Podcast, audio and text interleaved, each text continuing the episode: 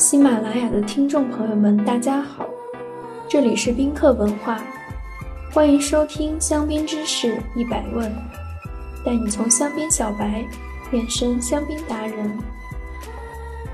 接下来，我们接着上一段音频来聊一聊那些不为人知的香槟地下往事，从地下矿场到地下城，从中世纪地下矿藏被开采以来，兰斯地下。便形成了一个大型的城市与城郊联络网。这些地下网点，合法的也非法的，保证着市民的生活需求、居民的财产和人身安全。比如圣尼凯斯山丘一带，曾是市政管理中心，也是战争期间兰斯进攻和防御准备的重要据点。而投机取巧的商人还曾将地窖作为避税的秘密通道。用于运输当时的非法商品。城内的暴乱、生活的艰辛不易，外加交通的落后，这些种种促使兰斯人民逐渐地将生活转至地下。地窖阴冷的环境、黑暗的笼罩以及迷宫般的长廊，反而带给了市民在地上生活体验不到的安全感和幸福感。在当时。通风最好的地窖被用来储存当季收获且容易腐烂的食物。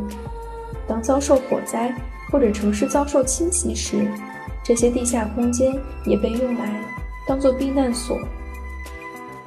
1798年，凯歌夫人 Bach Nicole Gonzaga 和其丈夫 François Cligo 还选择在地窖里举行他们的婚礼。虽然少有史料记载。这些地窖饱受着宗教流言的争议。据说有不少遭受迫害的基督教徒们曾来到地窖避难。多年后，新教教徒们也曾来到白垩岩深处寻求信仰的自由。白垩岩矿成为酒窖专属。兰斯城郊的圣尼凯斯山丘地区 （La g o l i n e de Saint-Nicaise。的海拔相对城内更高，因此聪明的罗马人最先从这里开始挖掘开采地窖。从葡萄种植在香槟区逐渐发展后，这些地窖才开始被用作贮藏和酿酒。善于种植酿酒的修道士们开始将橡木桶运送至地下存放，酿制成千上万瓶的香槟。随后，各大香槟酒商也搬过来了。今天便位于兰斯人权广场 （Place des Rois de l'Homme） 附近，这里聚集着众多名庄：Champagne Veuve Clicquot、Champagne d'Anger、Champagne Bombré、Champagne Ruinart、Champagne GH Martel 等等。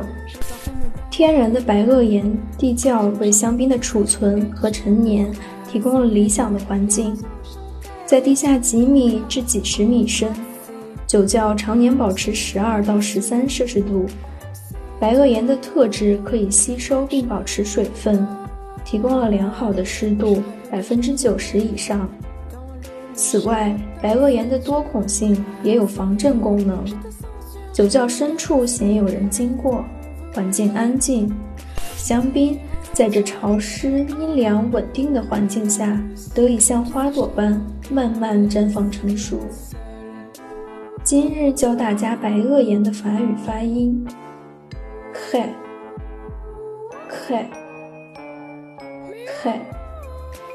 你学会了吗？如果听友们有关于香槟知识的小问题，欢迎在评论区互动，也可以关注宾客文化公众号。发现更多香槟的资讯。